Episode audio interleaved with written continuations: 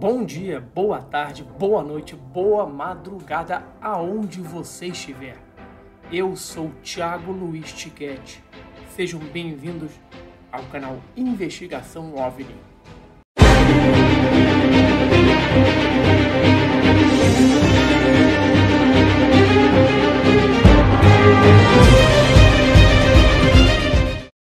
Olá pessoal, e hoje eu trago para vocês mais uma entrevista inédita e exclusiva que você só encontra aqui, aqui no canal Investigação OVNI. A minha convidada de hoje é a neozelandesa Suzy Hampson, pesquisadora há muito tempo, teve experiências de abdução lá nos anos de 1990. Ela vai contar para a gente essas experiências, vai contar também a sua a, a pesquisa com relação a esse fenômeno e como ela tem ajudado a pessoas, a abduzidos, a também buscar respostas. Suzy foi muito importante também no desacobertamento de arquivos na Nova Zelândia. Então vem comigo nessa entrevista inédita e exclusiva com Suzy Hampson, direto da Nova Zelândia. Mas antes de começarmos, tem um lembrete para vocês. O canal Investigação OVNI tem sempre três vídeos novos por semana toda segunda, toda quarta e toda sexta. Vídeos novos, estreias para você. E para não perder nada, o que, que você tem que fazer? São quatro passos simples. O primeiro, se inscreva no canal. O segundo, marque o lembrete, que é aquele sininho que fica ali no YouTube. O terceiro, dê um like, mas assim, curta todos os vídeos do canal, são centenas de vídeos. E por fim, deixe o seu comentário. Dessa forma, o YouTube vai entender que você é uma conta ativa, que está sempre aqui no, no YouTube e gostando do canal. E sempre tiver um vídeo novo, uma estreia, você vai ser avisado e não vai perder nada. Dito isso, vamos então para a entrevista inédita, exclusiva direto da Nova Zelândia, com Suzy Hansen. Well, Suzy, thank you very much to be here in my channel. Uh, it's a very pleasure for me to have you here, and uh, because I studied a little about you, and uh, I, I read some papers and interviews that you make about your research and facts of your life. I mean, ufology, facts of, of, of ufology in your life. So I have questions here, and uh, I'd like to ask you. And, and, it's very interesting because it's the first time that uh, I interview an uh, abductee.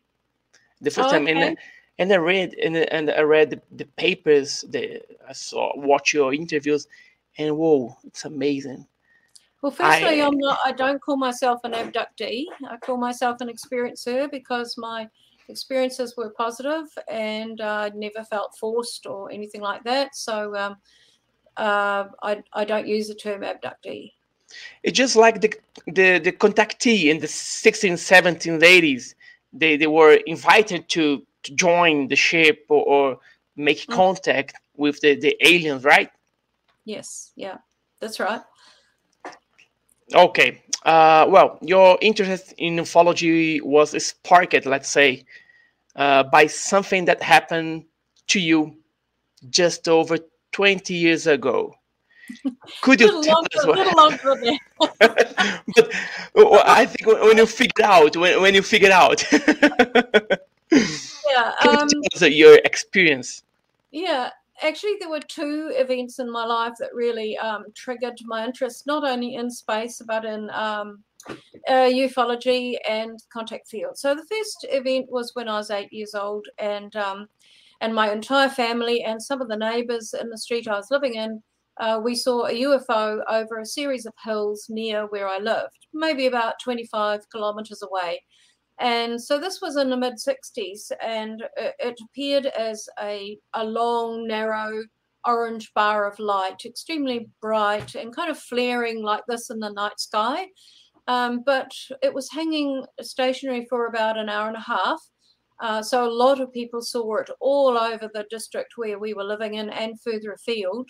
And then it moved off down the central North Island, where that night it was sighted by hundreds of people.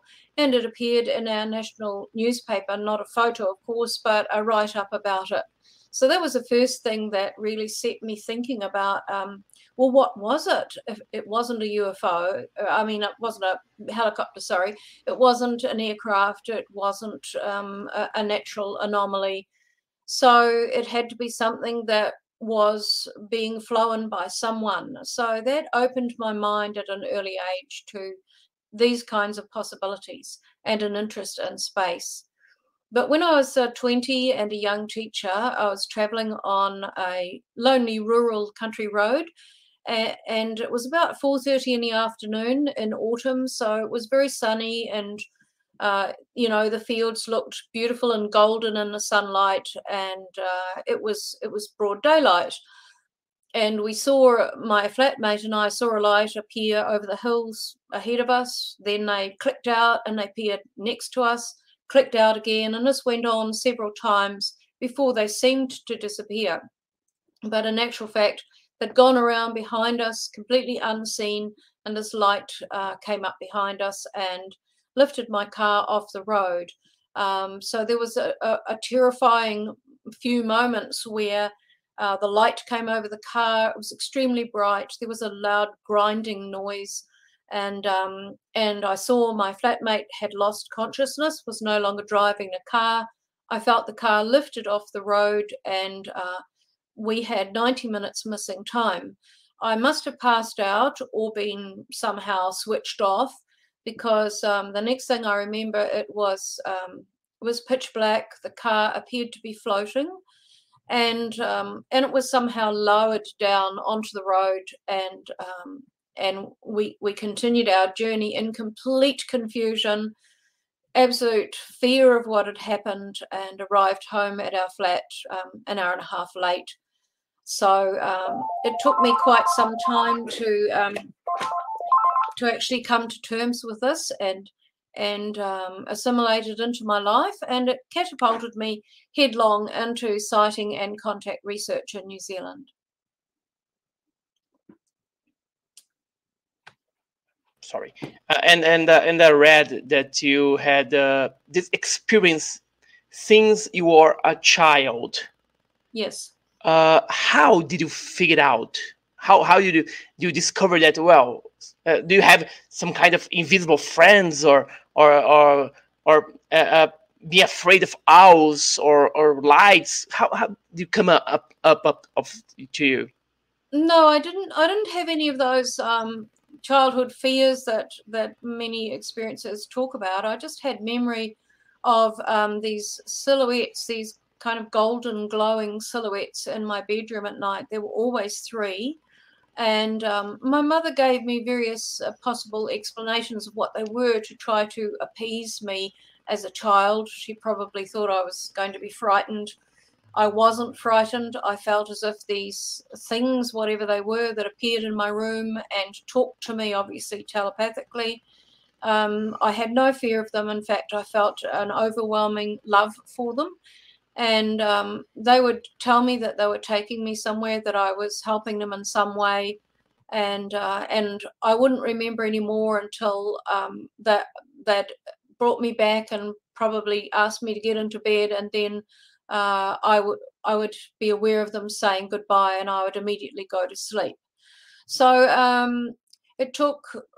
I had these dreamlike memories of as a child of being in a very white room with other strange looking children, both human and something else. They were unusual, but at the same time, because I'd been seeing them throughout childhood, obviously they were usual to me. So it didn't uh, faze me in any way. I, my mother tried to convince me these were just dreams, but um, they were quite vivid. I remembered being taught things to do with my mind, um, being able to lift things off the floor with my mind, being taught by the other children to do all kinds of things with objects and and with uh, consciousness. So um, it wasn't until I was in my mid twenties that I began to piece this together. When I began as an adult to experience similar things, and these memories began to flood back from childhood, and I realized that I was dealing with the same thing. And so the fear that was beginning to build up as an adult quickly dissipated because I realized that these were the, the beings or the entities that that I had um, communicated with in childhood and that I wasn't harmed. And um, but it still took some years um, as a young mother, having had a family.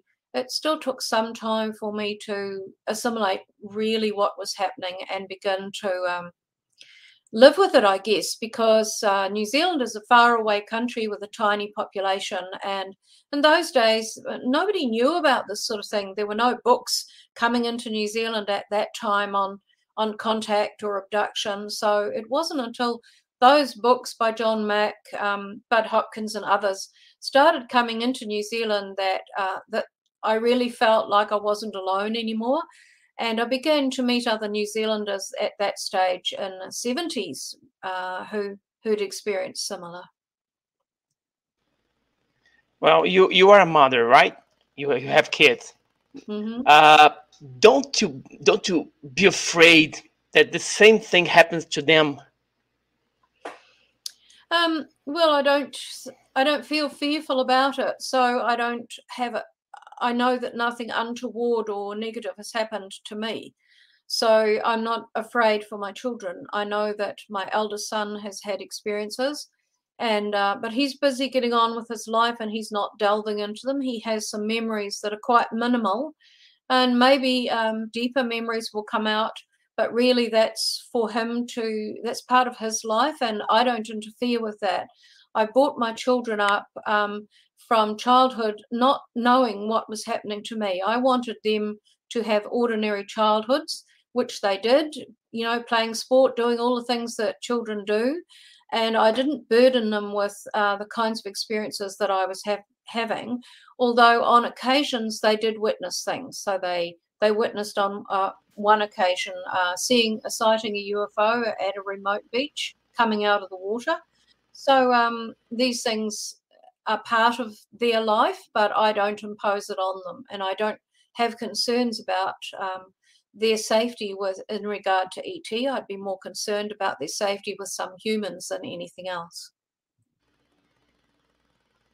Well, it's amazing. Well, I, I would be very, very scared. I have to confess you, but you know. Well, you have to realize that if this thing has been happening all your life, um, that's your life that's what you're used to that's what you deal with um, so you know uh, to other people hearing about this it may seem strange or it may be frightening but if this has been the life you've led then you've assimilated it into your life and and that's just the way that it is.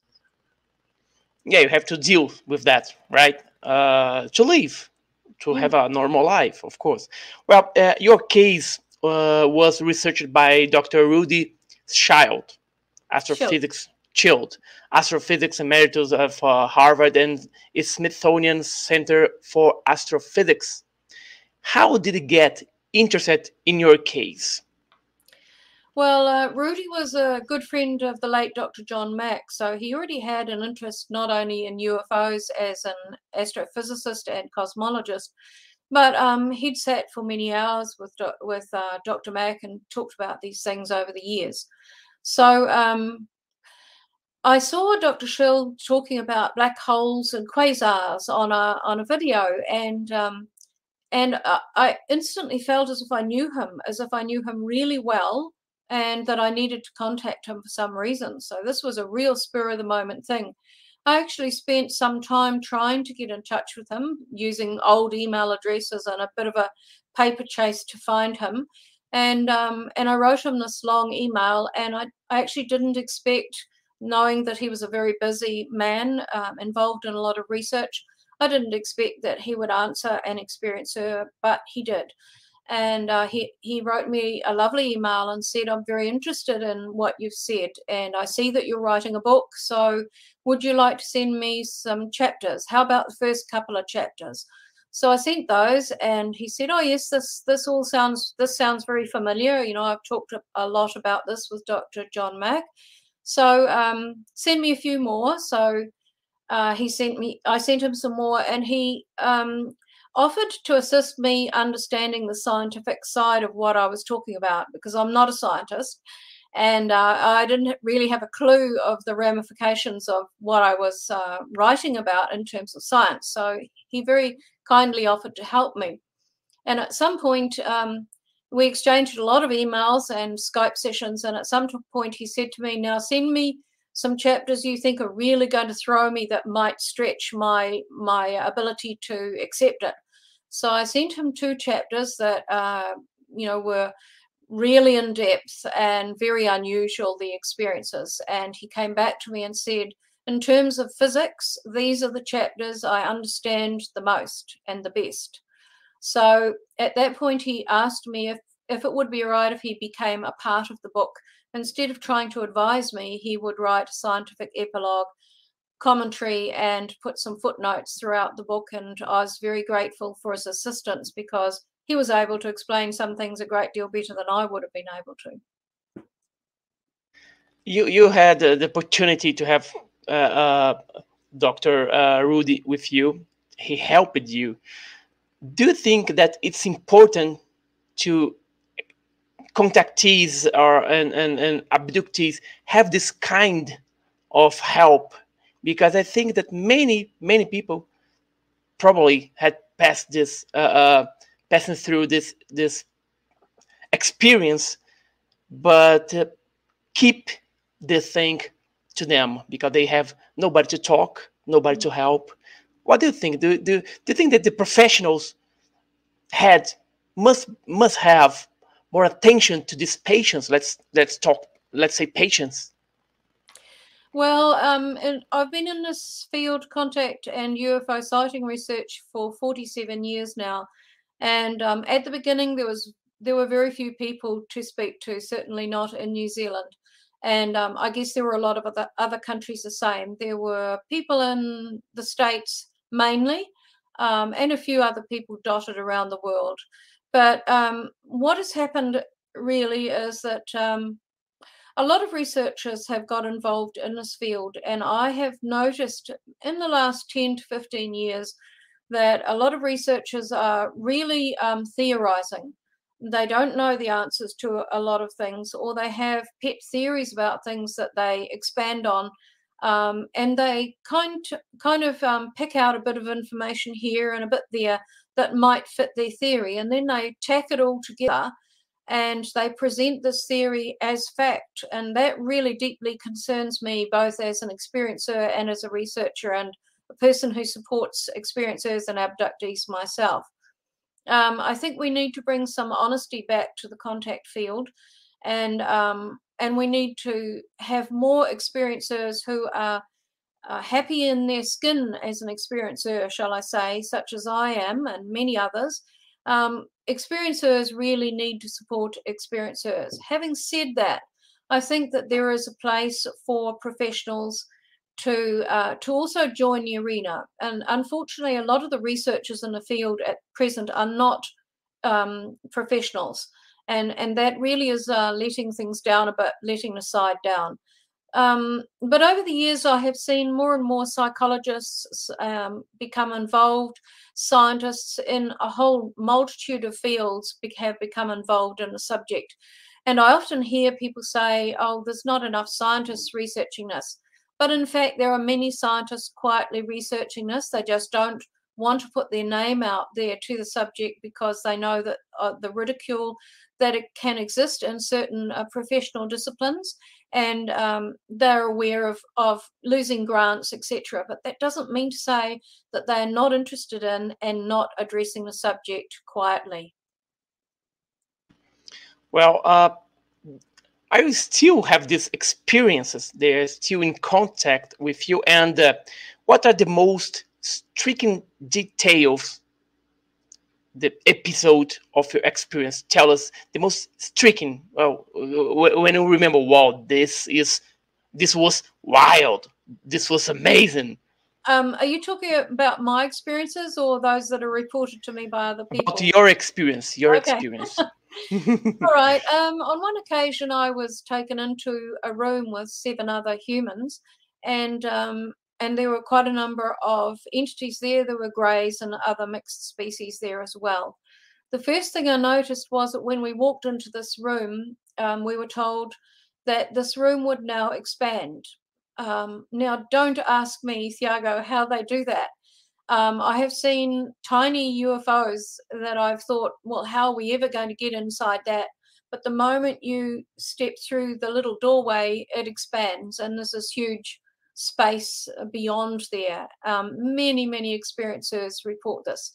On this occasion, we went into this room that seemed to expand, so the walls seemed to move away until we were in this very large white space. And um, we were then told that we, we were invited to let go of all our preconceived ideas about our body and see if we could just uh, let our body disintegrate. Now, we were all quite shocked by this. So we were told, well, we'll show you how it's done. So the greys and species present in the room, they just quietly um, stood there in front of us and and it was like a mist began to come off their body and their entire body fragmented into a colored or a dust i can put it that way. Um, and each of them took on a color so we had all these different colors that moved up um, and blended in, in the air. And then they said to us we can reform ourselves however we like and they invited us to provide in our mind an image of something that we want would like them to create. So they created various different objects that popped into our minds while we were watching this and they formed those shapes in the air. And they continued inviting us to to let our consciousness take over and let our consciousness become in control of the physical body. Um, and although the experience was very profound, all of us ended up in tears because the the amount of um, love that was being projected towards us was completely overwhelming, um, such as I've never experienced in my life. We all think we love our husband or our wife or our children, but this was just something ultimately different. Um, none of us were able to let our consciousness take over and and disintegrate our body. But uh, and they eventually came back into their form. Um, so there were a number of aspects to this which i went into great detail about in the chapter in my book. And this was one of the chapters that i presented to dr schild who he had a great deal to say about this one. So that's one of the ones. And one other one which i won't go into in great detail but uh, I was in a small craft that where I was told that to take me back from the northern hemisphere where I was, uh, um, where they'd taken me to take me back to where I lived in the southern hemisphere, they were going to pass through the planet. And when they said that, um, my stomach just felt as if it had dropped to the floor because I felt this instant terror of the craft smashing into the planet and disintegrating. I was going to be killed, or we were going to be attempting to pass through lava and magma or whatever. And they assured me, no, it's nothing like that. Um, they changed, they said we will change the phase of the craft. So the craft takes on some other uh, existence, if I can put it that way, or, or phase or vibration or frequency. And it jumps out of the present reality and it runs alongside it in some other dimensional reality and then it jumps back again. This was how it, is, it was described to me. And during that um, process, the craft would actually pass through the, the space that the planet occupies. So, in effect, it would pass through the planet. Um, and that was quite an experience. And uh, I wrote quite a lot about that in my book. And that was the other chapter that Dr. Schild found intriguing.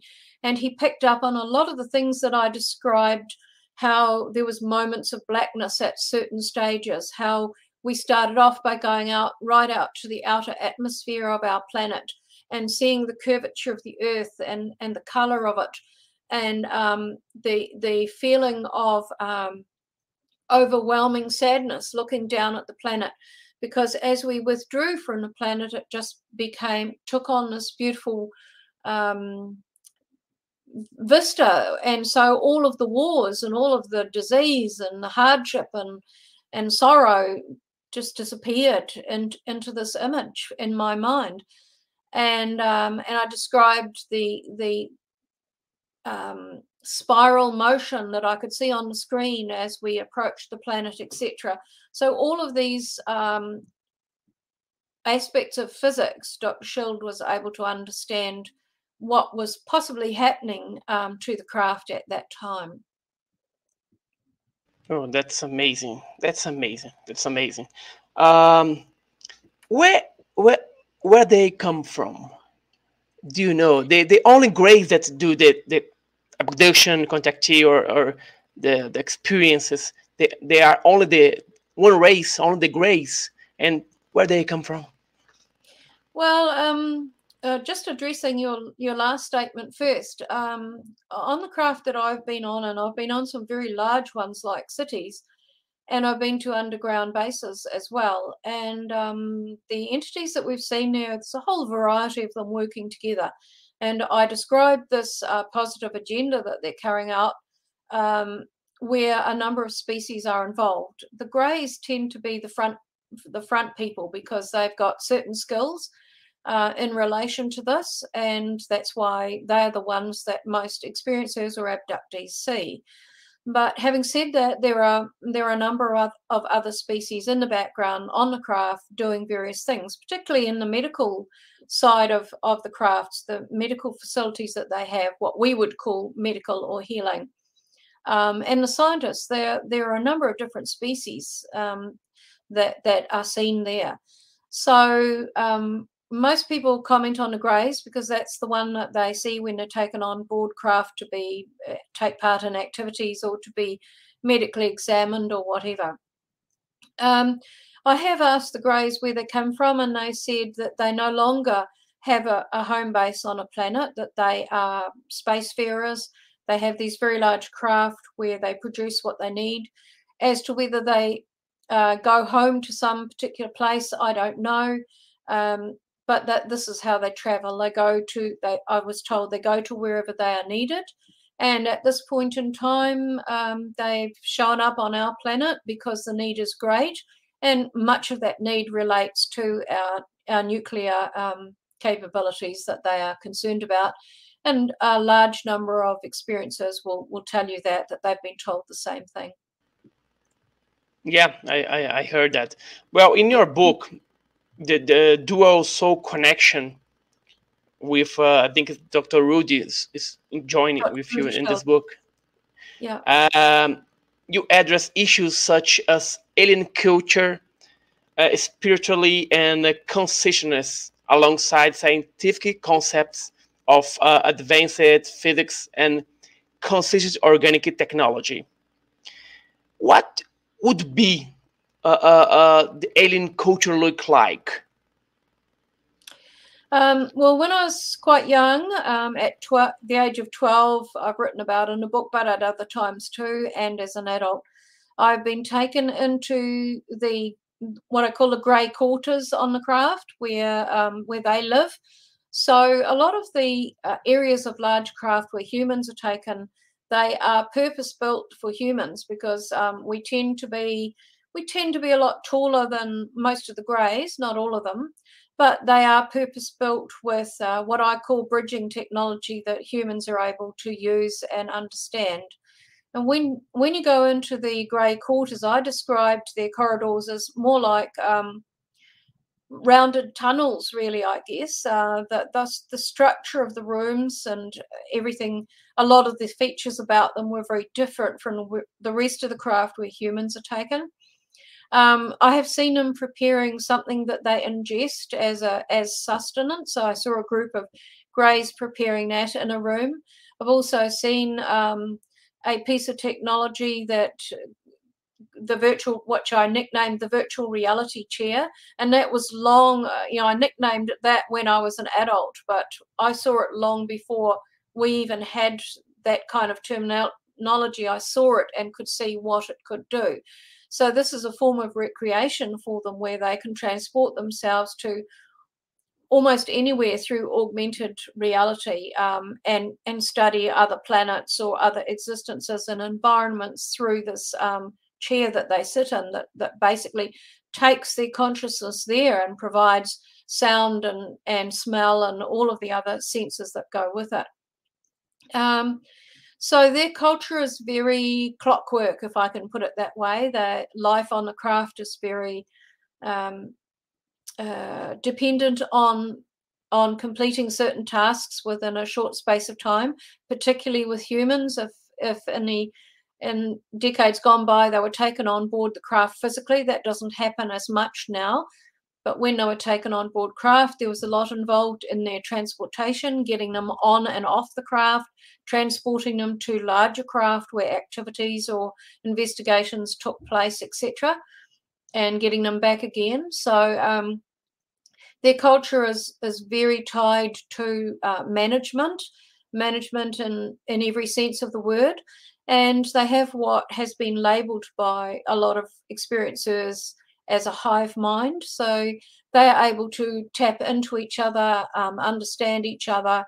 Um, and often when when you are formulating a question in your mind they are already answering it telepathically so um, they are picking up on your telepathy long before you've actually um, formulated the question properly. They are already picking up on all of the thought processes that lead up to that in, in a split second. Um, they're masters of telepathy, they're masters of being able to uh, do extraordinary things with the mind, both with um, operating technology, but also uh, in conveying information to you. And I write about this in depth in the book about the different ways that modes of telepathy that they use.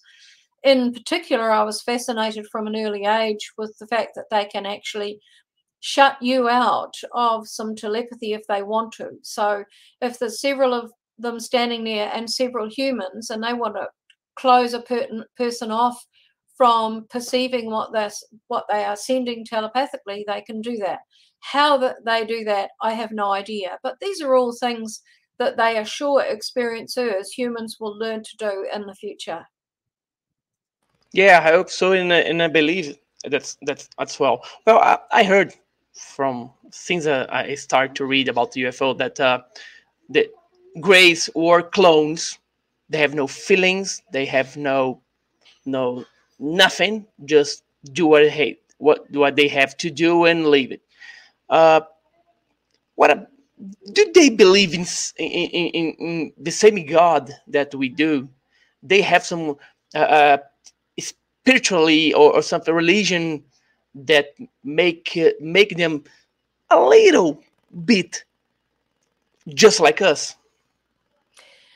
Well, um, you know, I, I often hear experiencers, some experiencers, not all, but some experiencers um, and um, researchers talking about the first aspect that you mentioned, and that is, oh, they're clones and they they have no sense of humor, etc. But I've never found them like that, and I know hundreds of experiencers who've never found them like that. Also, um, from my experience, they have very good sense of humor, which makes them very similar to us, and um, they have emotions. Um, what we have to remember is that we have a very mobile face and body. Uh, their body is probably a lot stiffer, and because they have become used to using telepathy um, as their mode of communication, they no longer need the facial expressions and the body mannerisms that we automatically use every day when we're speaking. We wave our hands around, we change our our facial expressions with our our um, eyes and our mouth and our the muscles of our face. Um, but because they're conveying everything telepathically, they don't need to do that anymore. So um, what what many humans don't perceive when they're taken on the craft, especially if they're fearful, um, that immediately cuts them off from the kind of communi- telepathic communication that's common on commonly used on the craft. So um, if you're afraid and you're fighting back or whatever, um, you're not going to pick up or perceive or hear what they are saying to you telepathically. So all you see is a blank, bland face, and you're going to think it's a clone or that it is unkind or um, has no feelings or emotions. But uh, the the greys that I've and species I've had contact with, that nothing could be further from the truth. Um, and and I've known that since since early childhood. Um, in terms of God, well, God is our concept. Um, what the ETs talk about is the source, and they greatly love and respect this aspect of consciousness, this um, this overriding power of good and love and compassion, and they they refer to have referred to it to me as a source and to many other experiencers, and um, I write about some some memories I had that that were pre-birth, and I was actually talking to another experiencer on Skype the other day about their experience of recalling something pre-birth as well. So that's very interesting. And a lot of experiencers have these kinds of memories, and in that memory, I was with um, ETs and and uh, souls, balls of light, but also spirit forms. So humans who had once been incarnated on the planet and are now in what we refer to as the spirit realm. And they were all working uh, with what I would refer to as the God force or what the ETs call the source. Um, and so I believe that uh, from my experience anyway, that they greatly revere and adhere to this this um, source love. And many experiencers talk about the overwhelming feelings of love that have been conveyed to them by the ETs. There are those who don't report that, and while I respect their experiences, I I feel that either they have had experiences with different species, because let's face it, we don't know how many species are out there who maybe look very similar and have similar technology. Um, but these are things that hopefully we will discover in the future, and maybe one day if this planet ever has open contact with ET, um, these are some of the questions that will be answered. Yeah, I, I think so. I think so. Well, uh, Dr. David Jacobs have a, a book calling "Walking Among Us: The Alien Plan to Control the Humanity." I'm not sure if you're familiar with that subject, and yeah. uh, what do you think about that? They, their intention, their their agenda is that to to to to uh, uh, control humanity? Well, Thiago, they have phenomenal um, ability to to um, control humans in different ways should they wish to, and certainly when people are being transported um, on and off craft, they sometimes use those mechanisms. Um, for example, a humming sound is often heard that kind of acts as a sedation. So people are not afraid or they're quiet or they they um, move quickly to to um, wherever they're supposed to be. So there are they have these phenomenal abilities. They also have phenomenal technology. So um, why on earth would they need to take control of humanity? And if they wanted to take control of humanity they could have done it hundreds or thousands of years ago because I think there's ample research coming to light now ancient research, ancient texts, cave drawings, you name it, that indicates that there have been these uh, beings of, of, light or beings of superior technology and abilities that have been visiting us for a long time. So, um, if they wanted to take over our planet, even those who've visited more recently could do it in the blink of an eye but they haven't because I believe what they are here for is their concern for the direction that humanity is taking, their concern for what we are doing to our planet, and their concern that if we blow ourselves up or expose humanity to certain technology like nuclear warfare, etc., that will eventually affect them. And I've written an entire chapter about that in my book um, called The Galaxy Screen, um, where I was shown the explosions that took place in Japan, Hiroshima, and Nagasaki, and the effect that this had going out into our solar system and way beyond out into space. So um, they're here to help us change humanity from within. I don't think they're here to to tell us what to do, or they would have landed on on White House lawn or some other government's lawn a very long time ago and started making rules, but they haven't. They are taking humanity on board craft, teaching us things, giving us tools, giving us information, uh, showing us what they have got that would be very beneficial to humanity should we learn to behave ourselves better so that we can have open contact with them And I think that if they wanted to take us over, um, it would have been done long before now. I agree with you. They want if they want to destroy us, destroy uh, uh, us or control us, they could be do do that, uh, done that years ago. But uh, do you believe that they create create us uh, genet genetically or alter change it our DNA in some way to to us to look like we are now? Well, it's entirely possible. Um, I don't I don't know enough about what has been done over thousands of years on the planet, but it's possible that they have um, intervened and contributed to our evolution along the way. And I think that they are contributing, well, I know they're contributing to our, our evolution now um, in terms of educating us um, on board craft and providing scientists with skills. And I have seen large groups of scientists on board craft being given um, downloads of material that will come to the fore in the future, come into their consciousness. And, um, and so I think that there will be a lot of changes happening on the planet very quickly over time from now on. But we are at a very crucial point um, in time at the moment. Most experiencers or many experiencers will tell you that they've been told that their their genes have been altered um, I have been told that. I don't know in what way it's been altered, but I do know that I was told um, that in order for my physical body to uh, to take on the soul that wished to enter it, to lead this life as Susie Hansen, that certain modifications had to be made.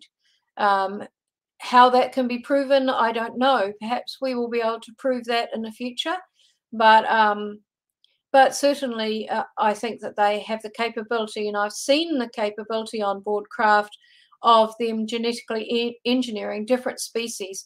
And um, I've called that the chapter I wrote on that seeding planets, where they showed me these um, tube-like tanks with various um, species growing inside them that they would eventually seed onto planets that we're just beginning to form life, and it's entirely possible that happened on our planet, but we don't have enough answers for that at present. Um, okay, okay. Well, uh, you you are not uh, an abductee; you are uh, experienced. Uh, many people say that. Well, I want to be abducted, and I always say no. Don't want it. Never. What would you say to people that tell you, well, I, I would like to be unabducted? Well, look, Thiago, if I had a dollar for every time someone has said that to me, I'd, I'd be quite wealthy now. Um, yes, there are a lot of people, I think, who um, maybe fantasize about uh, um, what it is like to have these kinds of experiences. But I can assure you that although my experiences have been positive, there have been times when I was as an adult trying to assimilate this into my life and and make sense of it, uh, there were times when it was quite terrifying because I did have concerns about my children, not that they would be harmed, but would they come if they were taken on board? Would they come back? Um, you know those kinds of fears fears that seem irrational, but but actually are quite rational for a person to consider under those circumstances. So um, really uh, a lot of experiences i think are quite lonely because we we sometimes just don't feel as if we fit in a lot of situations and many experiences talk about how they have deep concerns about animals uh, about children about uh, the environment the planet our ecology what's our food what goes in it what is what we're doing to each other what humanity is doing in terms of wars. All of these kinds of things are far more important to them than than many of the other interests that their peers have in life you know um, that seem superficial when you put them alongside these kinds of interests and concerns.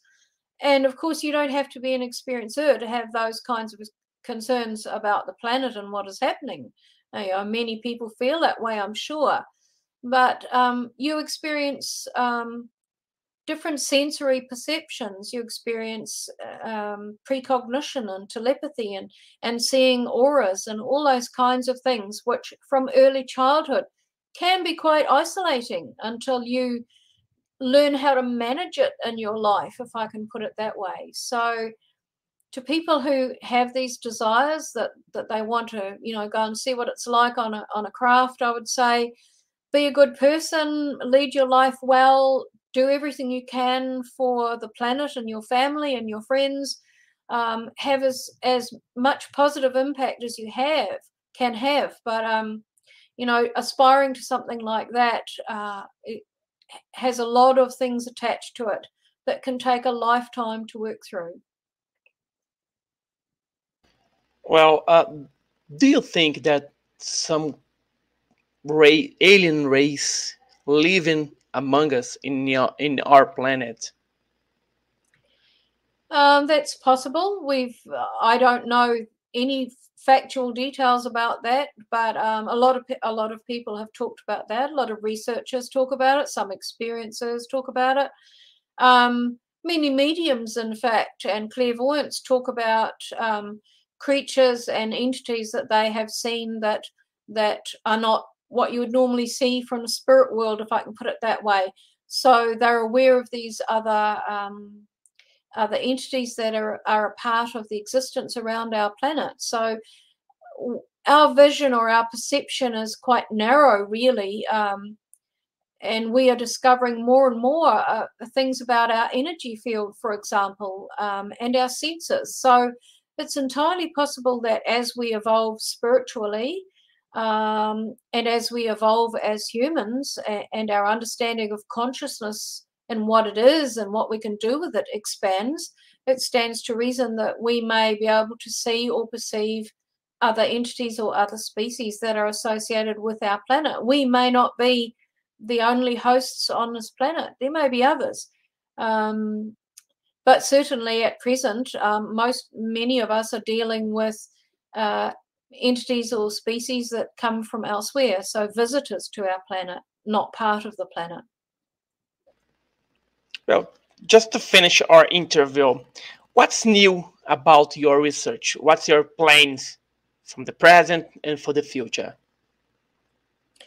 Well, as you know, I'm involved with ICER, the International Coalition for Extraterrestrial Research, and I ha- also have my own organisation in New Zealand, um, UFocus NZ. And I have a website called Communicator Link through which I and several other colleagues um, communicate with experiencers and abductees worldwide and, and talk to them about their experiences and share information. So for me, um, my concentration at present is um, assisting ICER in our in our establishment and foundation. We've only just launched um, a few months ago, so we're still a very new organisation. But uh, and keeping my own organisations going in New Zealand. But personally, um, I'm trying to find the time at the moment to write my second book. Um, it may be a little bit controversial because it presents information that's a little different to some how some contact researchers are presenting information to humanity. So um, you know we'll see how it goes, but uh, that's what I'm doing is working on my second book. Well, I would like I would like to read this book. I just purchased your your your book I hope to receive it next month. And we are colleague on ICER. I'm I'm, I'm on ICER too. and uh, well, uh, I'd like to thank you very much to be here with us. I, I think, and I, I will leave all the links for your, your supporting page and, and websites. I will put all the links in the description of this video. And so thank you very much for your time. I think the the, the, the my Brazilian audience we're gonna love it because they're very interesting interesting effects that we never heard before. So it's very import, important to us uh, to listen this from a person that had this experience, and probably we will have some Brazilian get in touch with you asking. It'll be great. Thank you, Thiago. Thanks for the opportunity to talk with you this morning and to your audience. And yes, I look forward to hearing from anyone who would like to contact me. Okay, thank you very much. And I hope you can chat more in uh, new videos in the future. Thank you very thank much, Susie. Thanks, Thiago.